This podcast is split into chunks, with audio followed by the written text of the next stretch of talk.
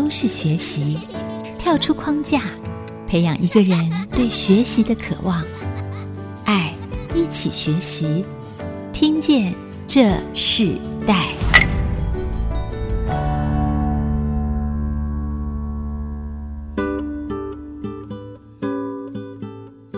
各位听众朋友，大家好，欢迎收听《听见这世代》，我是主持人郭兰玉。今天在《听见这世代》的节目里头，我们跟大家分享的时代学习关键词，我们谈到是技术、热情、创意、吉他喜好者的新创音乐平台哦。那针对这个题目，我们特别今天要跟大家分享说，我们知道现在很多年轻的创业者都有不同的梦想和启动，如何在创业的过程中清楚自己的目标，并维系自己的这个热情不间断哦，将他们的热情成为创意，又成为他们的事业。是现在这个很多时代的青年常常在创业中面对最大的挑战。那我们今天访问的对象正是一个专为吉他喜好者产生的新创吉他音乐教室平台，透过他自己的专业，然后启动许多人在学习吉他的特别的梦想。无论他们为什么学吉他，但在吉他的一个学习的过程中，他们找到自己生命很不一样的价值，也找到启动他们生命中里头另外开发的才能哦。那针对这个题目，我们今天特别邀请到的来宾是担任露比音乐的负责人黄彦露老师来到我们的节目现场，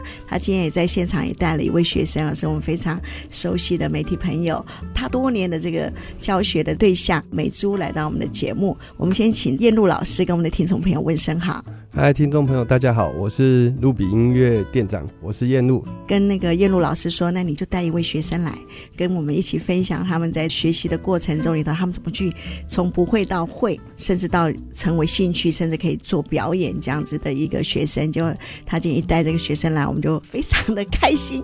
啊！是我们非常熟悉的美珠啊，来到我们的现场。那美珠，我们也跟听众朋友问声好。各位听众，大家好，我是自由时报黄美珠，很高兴来到这边跟大家。分享我的学习历程。美珠今天来不是报道新闻哈，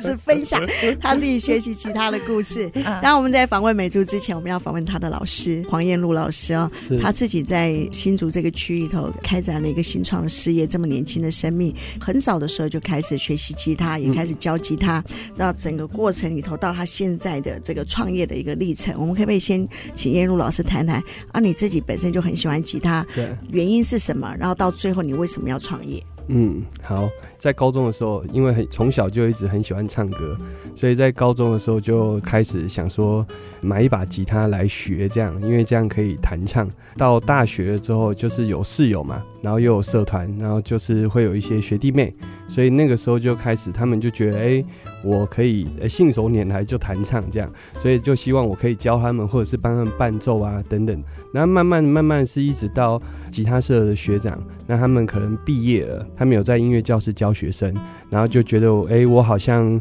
可以胜任这个去帮他教育他的学生，所以我后来就到音乐教室就开始做教学，然后这个经历过好一阵子，然后一直到我毕业了之后，在救国团或者是学校单位，我有在担任社团的老师，那只是那个时候还是一间小小工作室。就是慢慢这样教，那教下来，其实因为我们都一起一起，所以他其实大概最多就学习一个半年。那其实有些学生他们会希望说，我接下来可能是我启发他们的兴趣啦，所以他们就想要再继续学习。然后后来就是到我的工作室，那但是因为可能学生越来越多，那我一个人也没办法照顾这么多人，所以我后来就刚好又碰到了一群就是跟我一样愿意投入音乐教育的老师，所以我后来就是。在竹北，在二零一三年的时候成立露比音乐的门市，这样子。二零一三年其实距离到现在二零二零年已经有一个不算短的时间嘛。对。可是你在高中的时候学吉他，那时候你学吉他的方式是自学呢，还是有个老师启动你？哦，那时候有自学，然后也有就是看书。那个时候网络还没有这么普及。网速还没有那么快，所以那个时候有去音乐教室找老师学习，一直高中也有，大学也有，只要碰到问题，我就会去找老师学习。对，那你学吉他的过程，嗯、那时候你可能是一个兴趣嘛？对，兴趣之前要成为一个教学，对，甚至成为一个创业这样子的一个方向的时候，你那时候学的时候，你本来学吉他的目的是什么？嗯、其实那个时候还蛮单纯的，就想说我不想放音乐，觉得歌手音域比较高啦。那那时候我是听。包含说，在一个网络聊天室，也有人会用吉他自弹自唱。那他就跟我分享说，其实你真的这么喜欢唱歌，建议你要学个乐器。那他就是建议我可以学吉他，因为这样我可以找到自己的音域。这样，那其实他也一直鼓励我说，其实不是我的唱歌的问题，而是我。那个 key 跟歌手的 key，我们没有受过专业训练嘛，所以本来就对于歌手的 key，我们就会唱不太上去。对啊，所以是后来学了吉他，我才深深明白这件事说，说其实每一个人都可以把歌唱得好听，只是有没有找到自己音域。哦，这很重要哎、嗯。对，这就很像有时候我们在教会唱诗歌，嗯、我自己会先降三个 key。真的，真的，真的。啊，对不对？然后哎，你就会找到那个音域的过程中是是很不一样的。可是。好，这个是你找到音域的，然后你学吉他的一个方式。对。对，可是从学吉他到教学这件事情，对，你原本在没有教学前，你学了吉他，你原本你想要长大做什么？你对自己原本有个什么样的梦想吗？其实我小时候，如果认真来讲，我其实是蛮希望可以可以往歌手方向走。哇，对，那个时候啦，是，对，那个那个时候是这样子，然后只是就是学吉他嘛，只是唱一唱，因为你接下来你会。帮自己伴奏，也会帮很多人伴奏，你就慢慢发现，其实唱歌好听的人还蛮多的，所以就也想说，哎、那我怎么样让这个除了唱歌好听之外，那怎么样伴奏更好听？所以我又开始慢慢的在往。吉他的技巧去钻研，这样子。是，当你自己一弹吉他，我我相信你是弹的非常的好，嗯，所以很多前辈或是甚至很多人看见了，然后要你做教学的工作嘛，对，对不对？当你第一次的教学，你记得吗？你第一次教学的时候和你自己学吉他、嗯、那个过程里头，你还记得那一次发现了学和教不一样的地方在哪里？嗯，学和教，我觉得最不一样的就是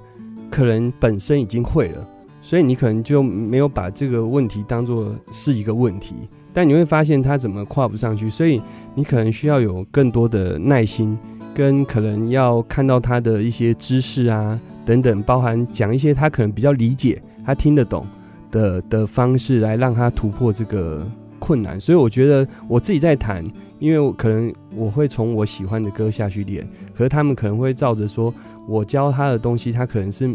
陌生的。所以他可能在学习起来，他就不会这么的容易进入状况。所以如果他也能从他喜欢的方式去下手的话，就是我会鼓励说：哦，你可以先弹你喜欢的曲子，可以从你喜欢的曲子下去，因为和弦的按法是一样的，节奏也是一样的，只是说这个歌对你来讲是比较熟悉的。那你这样下去的时候，你就会比较容易去上手。那你会不会觉得，哎、我怎么自己弹那么简单？这个学生我怎么教？他就会觉得这个部分这么困难。那时候会不会刺激你新的对你自己的其他的专业领域里头，他怎么去更突破一些你可能过去的思维？对，那个一开始的时候，曾经在学生时期，大概在大三的时候有教。那时候就是真的是一开始，我只能说我不太会教学。对，可能我我觉得教学是需要学习的、啊。嗯对，然后就是会觉得怎么学生都不练啊，然后都不练好再来啊，然后都要我上课陪练，但是是就是我自己我自己变得很沮丧，因为我会觉得说奇怪，我明明这么努力在教学，可是这个学生好像只是来玩玩的而已。但是一直到我妈妈，她就跟我讲说，哎，其实每个学生希望对这个事情的标准稍微有点不太一样，假如他期望值不太一样，他可能就只有六十分。那你硬要给他一百分，他可能会满出来，所以你要你要就是因材施教。对，这这好像就照着个人的信心啊、喔、来教他一样、嗯，就是不能越过别人的信心嘛。其实我觉得教学也是这样。所以你目前还没有成为一个真正在舞台上的歌手，可是你却成为一家店的店长啊。对，成为一个事业的负责人。对，哇，这是在我们人生的过程里头，这是一个信心之路。当我们往前跨一步的时候，我们永远不知道最后结出来的果子是什么。嗯、但我们看到你从喜欢到教学到自己创业，更多的学生也遇到很多的不同的老师，然后跟。你一起成为伙伴，那在这样的过程中里头，我相信创业会遇到一些你可能过去意想不到的事情。对，那我们先休息一下，我们在下一段部分，我们继续要请露比音乐的负责人黄燕露，还有他今天带的学生，自由时报的黄美珠，跟我们分享他们为什么美珠会找到这个老师哦，在这个过程中里头，同样的，在这个创业的过程里头，燕露老师到底有遇见什么样的事情？然后吉他真的很困难吗？或者学吉他很容易？怎么持续？等等这样的一个学习的故事。我们我们稍后回来分享。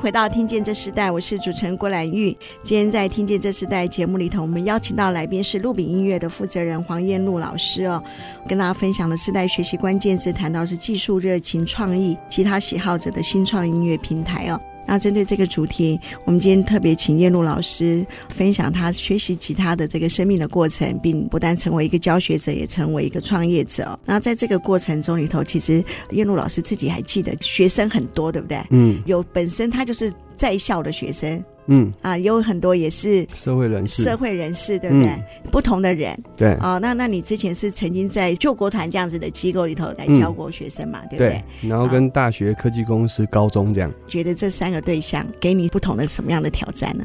哇，我觉得其实最让我经验值上升的，就是教学啦。教学整理最多大数据的，就是在救国团的时候，因为救国团它是混龄。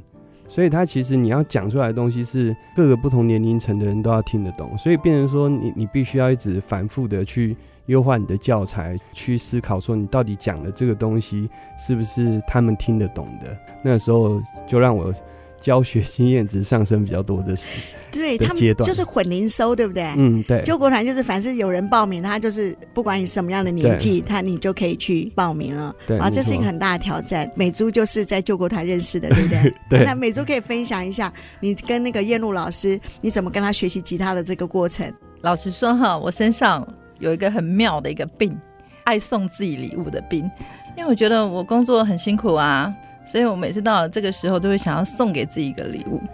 二零一二年的时候，那一年的母亲节，我就想，我今年该送什么给自己好呢？然后就想到小时候，我爸爸他很宠我，他让我学钢琴，但是我钢琴没学好，但是已经奠定了我对音乐的喜好。我觉得，哎，我的小孩也学琴呢、啊，钢琴又搬不走，我应该带一个。让他们学一个可以随身带的一个简便的乐器在身上，随时可以舒压，就是这样的念头，也觉得说，哎，那我是不是也可以来学一个？所以我就想到了很多年前，我一个朋友介绍我认识的叫乌克丽丽，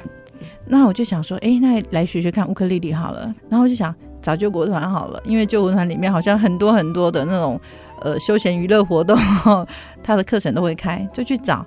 就找到了，欸，他们开了很多的班。那当然，那一年也是有一出偶像剧啊，里面男主角好像也是在弹那个乌克丽丽，所以那时候那 那一年很夯。然后我在挑老师的时候，我就想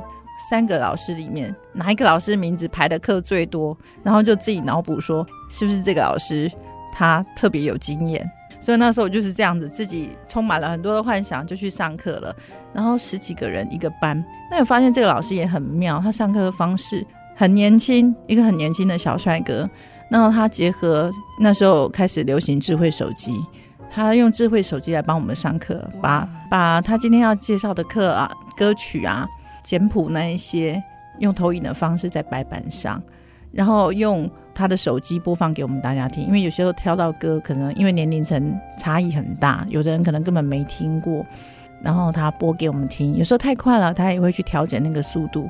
慢慢的，就我们大家就会很容易上手，这样就是我呃认识了这个燕露老师。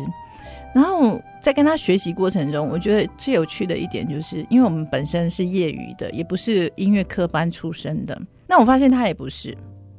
所以呢，我发现他在引导我们这些学生的时候，他特别了解哪一些非科班生、非专业人士，他会在哪边磕磕绊绊跌倒了，哪个瓶颈他冲不过去。比如说，像我们如果学过吉他的，或是像我是学乌克丽丽的，它的和弦里面有一个很特别，如果是要按 G 麦的和弦，我们的手指可能一方面指法站不好，或是手指跨不过那么大的一个间距，按不住，他会愿意妥协，先让我们按个 G seven 或者是 G 的和弦，然后等到我们比较上手了，他才会慢慢再引导回来。教我们怎样正确按压这个 G 麦的和弦，我觉得它是非常有技巧，让很多人不会因为哇这个音乐好艰涩哦，就不敢再继续学下去了。对，所以你一学就八年呢？对，初阶、中阶到高阶，对不对？对，所以我在救国团半年之后，老师告诉我们说课程结束了，你们毕业了。哈，我们结业，这样就结业，所以我就厚着脸皮跑去找燕露老师说：“老师，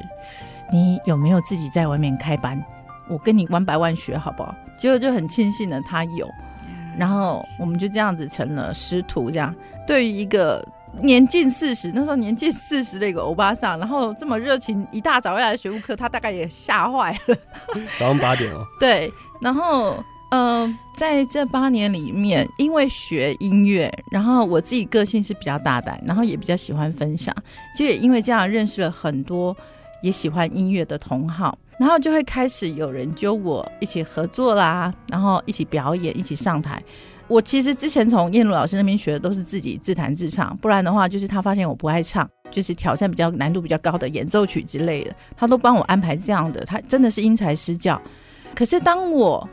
开始跟其他外面的朋友，比如说我采访认识的警界的朋友，或是艺文界的朋友，大家一起在合奏的时候。你就不能一直表演那种演奏曲，曲高和寡，没有人会有感觉，所以又必须要回来这个流行音乐。可是流行音乐就变成是我原来不是那么 enjoy 的，再回过头来表现的技巧上面就会很生疏，甚至根本没有，然后也不知道怎么去跟伙伴们搭配。那这个时候再厚着脸皮回来找燕露老师，你会发现说。他完全没有门户之见，嗯，他很乐意去成就你更好，所以在上课的课程内容上，他又会做适度的调整安排。所以他虽然没有教我创作歌曲，但是他教我怎么编排歌曲。像我自己本身很妙，就是我喜欢音乐，那音乐对我来讲，从小就是读书时候陪在旁边的一个声音而已，所以。很多曲子我最熟最会唱就是副歌那一段，我歌词都记不住，但是燕露老师他却会带着我每一首曲子让我去听的时候，从抓单音开始，抓了单音之后配和弦，再讲到乐理，我觉得我很庆幸。所以，呃，乌克丽丽之于我跟燕露老师之于我，其实就是我生活中的一种小幸运，它让我也认识到了另外一群不同的朋友，然后有机会站在台上，因为。音乐因为演奏乐器被人家看到，所以我这一阵子我就觉得说，《小幸运》这首歌对我来讲是一个很 special 的一个感触。很多时候跟朋友被 cue 到要去表演的话，我也很愿意表演这一首曲子，也很愿意想把这首曲子送给我的老师燕露老师，谢谢他。燕露老师自己听到这个学生哈这样子来诉说他自己学习的过程，嗯、我觉得其实很感动哈。嗯，对。然后你你可能想哇，自己突然变很重要，其实真的很重要，其实教导很重要。嗯，教导是一个非常重要的一件事情，因为我们要成为一个忠心教导别人的人。其实老师这个身份，他其实是负有一个责任的。嗯。可当你开始做这样的教学。过程中里头，你从你自己学习，刚刚就像美珠提到的，你甚至用数位、用智慧，嗯，好，用现在更新的手机这样子的一些平台来做你的教学工具，这都是你自己想出来的，或是在过程中里头你的教学系统嘛？你的教学系统是有固定的嘛？嗯，教学系统其实就是慢慢的累积，然后因为也刚好教的学生够多，那所以各个学生其实都会有不同的问题嘛。那不同问题，你就要像收集大数据一样，所以你就会慢慢的知道说他们在每个阶段，其实他们会碰到什么样的问题。那当然很多问题是不是在你身上发生，但是发生过一次之后，你就会把它记起来嘛。那之后你就下次碰到同样的状况，你很快就可以帮他们做解决。我觉得这个也是有经验的老师跟没有经验老师的差别啦。嗯，对对，我们看到燕露老师从一个想要成为歌手的高中生哦，到现在成为很多人的启蒙的老师，甚至他成为一个从小帅哥成为一个店长哦，成为一个负责人。其实这个路程是一个非常奇妙的，这么多年的一个时间累积，他在自己的专业里头，他以前最想要唱歌，结果他很多的学生，他启动学生唱歌成为表演者。哇，你这个梦想是有延续。嗯，我们就在这一段要结束之前，我们就请燕露老师。来分享一首哦，你弹奏的曲子，好吗？Okay, 好，谢谢。那我要分享的就是这首这首歌，也是通常是我在教学生到一个阶段弹唱，然后要再往下一个阶段的时候，要接触到演奏的第一首曲子。那这个是一个叫 Paddy Song 的，它叫 Sunflower，在这边分享给大家。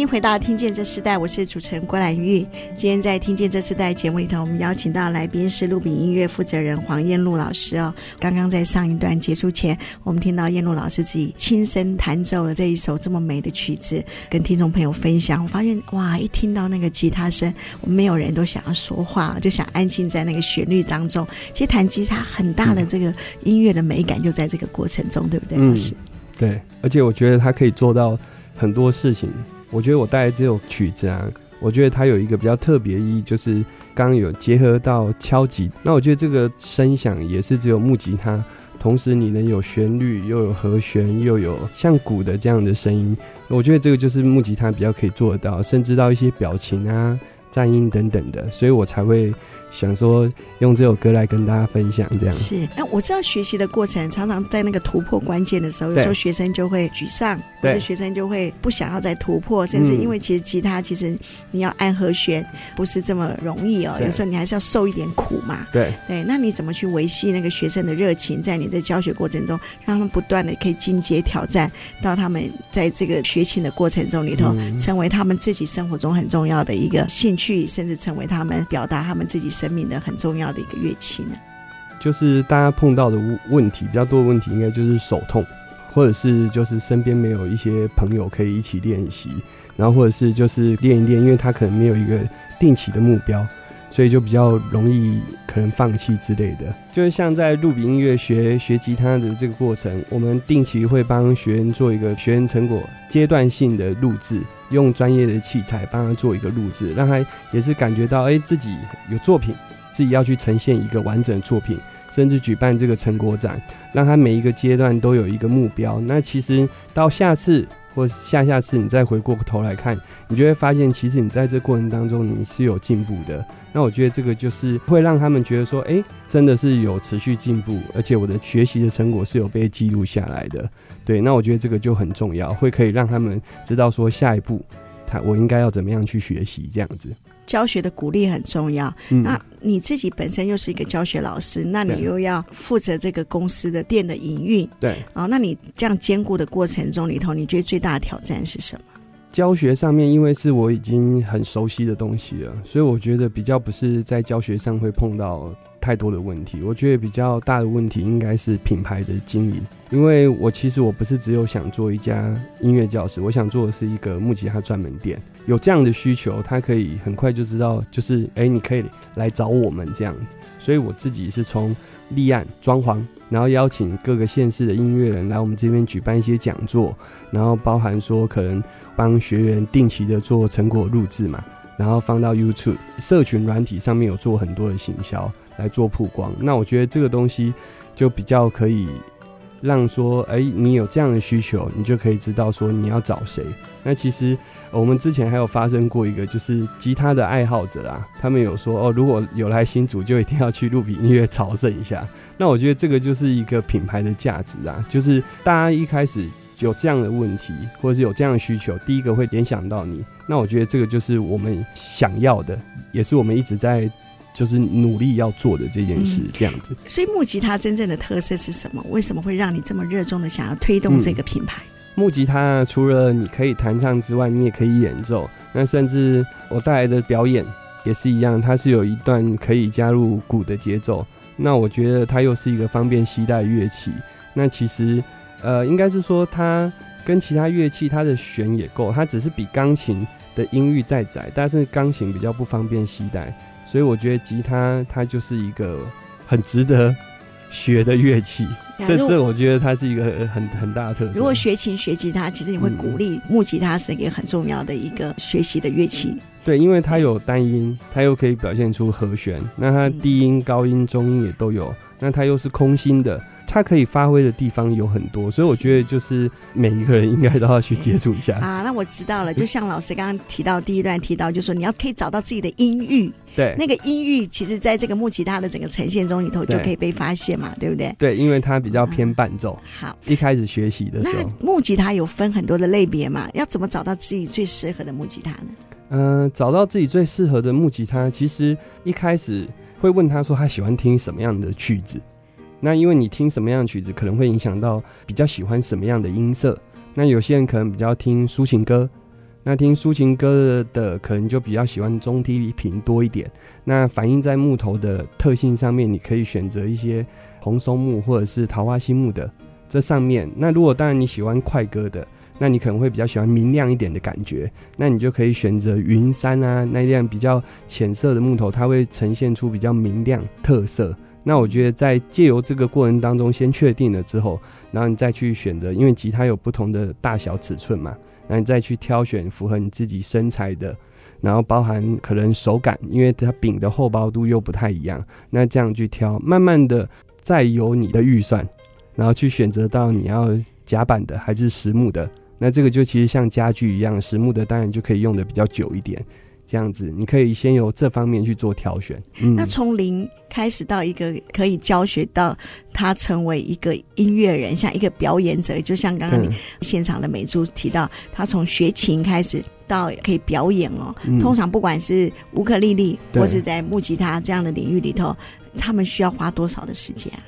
我觉得这个就是你付出多少，你就会收获多少。对，其其实这句话有讲好像跟没讲一样，但是它就是真的，因为乐器其实是需要练习的啊。但是你如果说今天是往创作的方向走的话，其实你可以不用到很厉害，你你可以简单的，反而是朗朗上口曲子，反而比较可以引起共鸣这样。但是如果你要做教学这件事情，你可能就需要对于教这件事情，有需要有有可能有有耐心啊，然后或甚至你要做更多的累积起来，这样才有办法去。引导他们，嗯，我就想到刚刚美珠其实提到一件很重要的事情，你本来从一个送自己的礼物，到成为一个可以去表演的人啊、哦，嗯、然后到现在你说你想要挑战，哎，你好像未来可能也想要挑战吉他，可是，在这样的一个过程中你同，你刚刚提到说，它其实变成你生活中很重要的一个很自然的音乐学习过程，嗯、甚至成为你的一个生活的陪伴一样。对，这个是在你自己原先没有想到，完全没有预料到，我只是单纯送自己一个礼物而已。是。然后我没有想到说，哦，他刚开始好难哦，弹一个礼拜手指就痛的要死，不到一个月指尖都长茧了。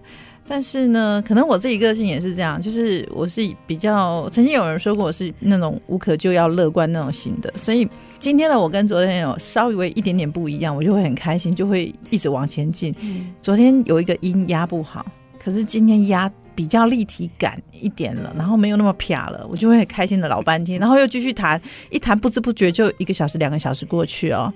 后来从刚开始哦，老师开始教我，我总算可以不用不用唱就可以弹得出来，人家知道我在弹什么曲子。到最后跟人家玩的时候，发现说我怎么没有办法搭人家，都是人家要搭我自己。然后老师在教我怎么样子去配合人家，跟朋友一起在玩的时候。大家开玩笑说组团了，组团了，但是事实上我自己就觉得说，哎，我的那个乌克丽丽我还是很爱它，然后但是觉得它好像它的共鸣比较小嘛，然后它的弦只有四根，就会觉得它的丰富性跟层次感就好像没有吉他那么的强，嗯、所以就在想说，我把我的乌克丽丽舍掉吗？又舍不得，因为它真的是让我的人生很不一样，就想到了老师曾经跟我。介绍过一把吉他丽丽，所以我最近也是有在起心动念，说我是不是要再学一个吉他丽丽，让让我的那个就是音乐的表现上面有更多不一样的可能性。这样哇，所以其实这个启动啊，一个好的教学者可以启动一个学生啊，往更大的一个挑战，更大的一个更上一层楼。没错，不容易的。有朋友跟我讲说。嗯你都已经学八年了，你应该换一个老师了。同一个老师一个 style 一直这样子跟着下去不是办法，你要换。我说我不想换啊，因为我觉得我老师很厉害，我每次碰到什么困难，我问他，他都可以帮我解。然后而且很重要就是他其实很有耐心，他愿意等，他愿意等我。我们在上课的时候，常常有时候老师在教我编曲，跟我讲乐理，我会跟他讲，老师你等一下，等一下，等一下。我的脑袋原理原则我懂了啦，可是我的手跟不上我脑袋，所以我都跟他讲说，你必须要给我时间练哦，可能一个礼拜、下礼拜才能，或者是一个月，可是他都愿意等我，所以我会觉得说没那么的挫折。对，会愿意学。难怪你可以学这么久，其实很重要的，这不是换老师啊，是要换一把琴，然后再换一个 换一个新的，不一样啊。从乌克丽丽到一个真的是吉他丽丽，甚至未来一个专属的一个木吉他都不一定。可是我觉得这是很棒的。那我们在这一段先休息之前啊，我们请美珠来介绍一下。刚刚你提到说，你其实有一首歌是你在刚学琴的时候你自己听到，然后非常想要表演的那首歌曲，我们来跟听众朋友一起分享。好啊，就是燕露老师带我。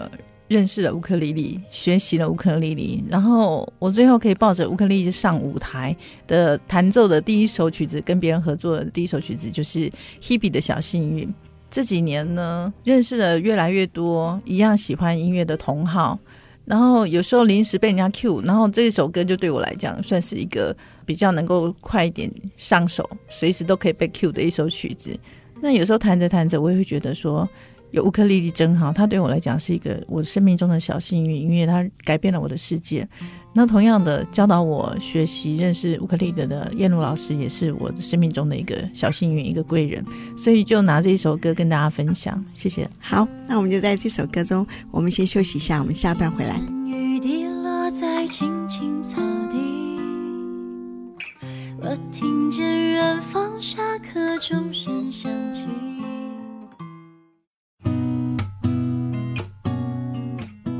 欢迎回到《听见这时代》，我是主持人郭兰玉。今天在《听见这时代》节目里头，我们现场来宾是鹿鼎音乐的负责人黄燕露老师和他的学生啊、记者黄美珠。一个是教琴，一个学琴到创业。呃，学生自己在这个过程中里头，他在学习里头，然后成为一个表演者，成为他从送自己的礼物到他真正看到一个学习音乐里头，他带给他的这么大的一个乐趣哦，和生命不一样的意义。那我们最后一段部分，我们要请燕露老师继续跟我们分享，就是说。其实你自己在创业过程中，你不会只有自己在做嘛，对不对？嗯、你有很多不同的伙伴。对。那这些伙伴你怎么去邀请他们，集结他们在你自己的一个领域里头，你们传达出一致性的服务，这个是很重要的一个理念。嗯、你可以介绍一下。嗯、呃，大部分我们的老师，一方面是我自己的学生，然后他可能毕业了之后也想走这个行业。那我觉得这个东西，他的教学所教学所传达的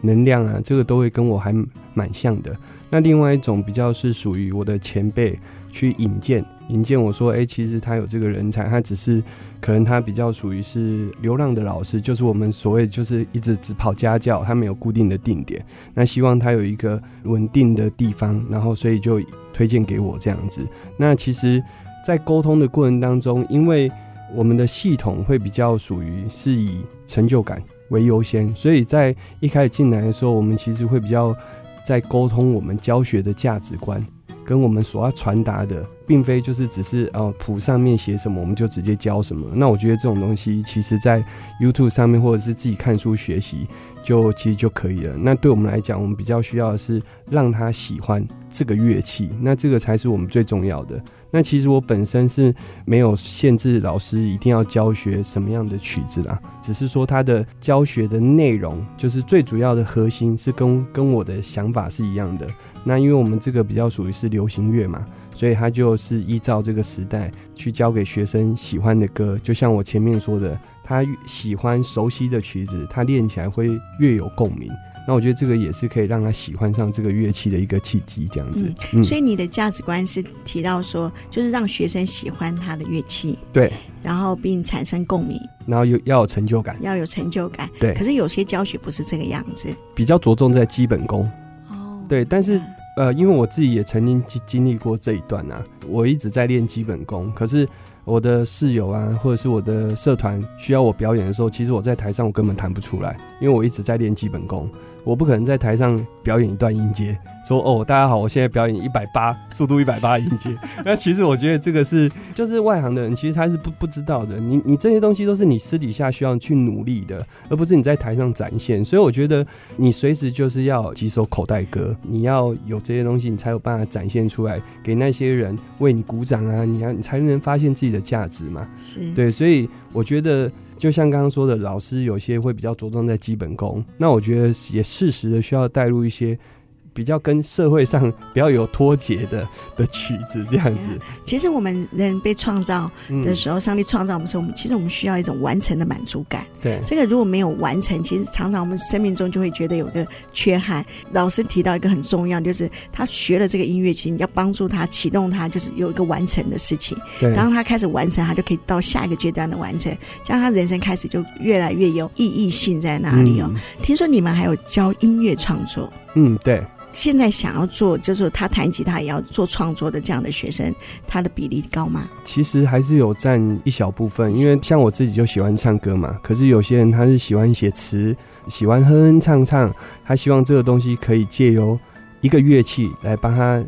的东西达到一个完整度，因为完整度提高了，所以他可能就会选择吉他这样。嗯、那我觉得这部分算蛮多的。是你从二零一三年开始创业吗？对，到现在，嗯，那你自己觉得这世代的这个创业的价值观哦，最重要的是什么？嗯，我觉得最重要的就是要不断的投资自己，敢投资自己，然后要有创新。这个行业，它真的在一个经济学来看的话，它是一个可以很获利的行业吗？嗯，赚大钱可能没有办法跟科技业比啊，是，但是我觉得跟一般上班族应该会好蛮多的。对，因为因为像我自己，我当初也有一个小小的私心，就是希望证明给我家人看说，说这个行业就靠音乐教育是可以吃饭的啦，甚至我可以成家立业，这些东西都是我靠这个东西，而不是靠家里就可以完成的。那我觉得这个。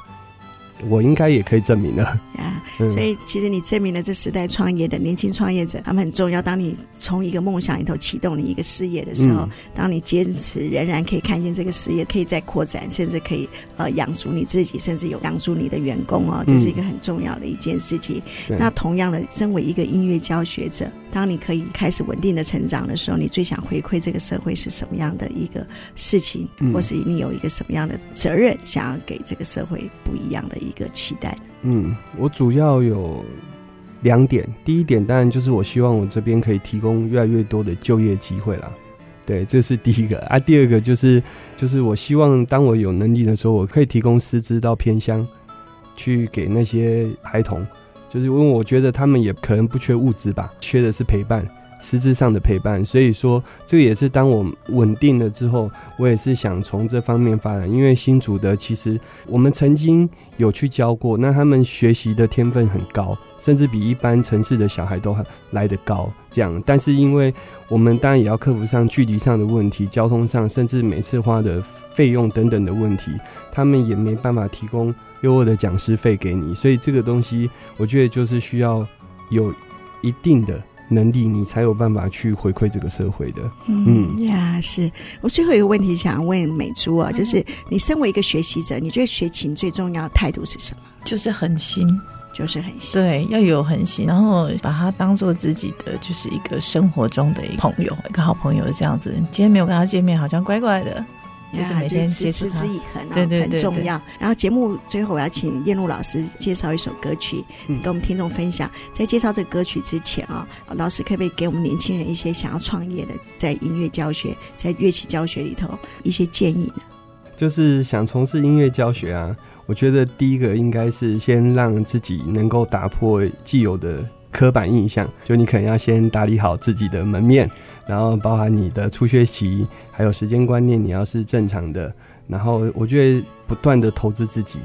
这样，然后去慢慢累积。那这样，我觉得你在这条路上，你可以走得更稳一点，因为你才能跟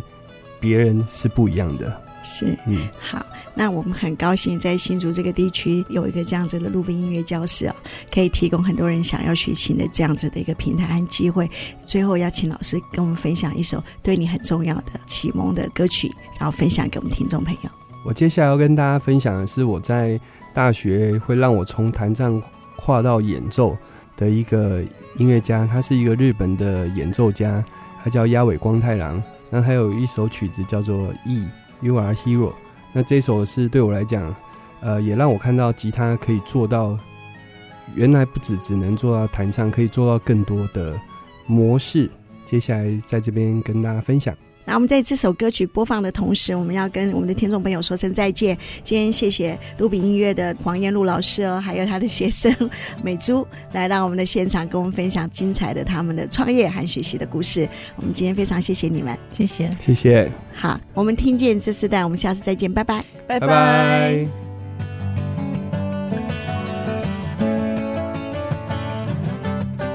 听见这世代，建立爱的连结。中华民国资源媒和互联协会邀请您一起启动公益资源，实现分享与给予的良善社会。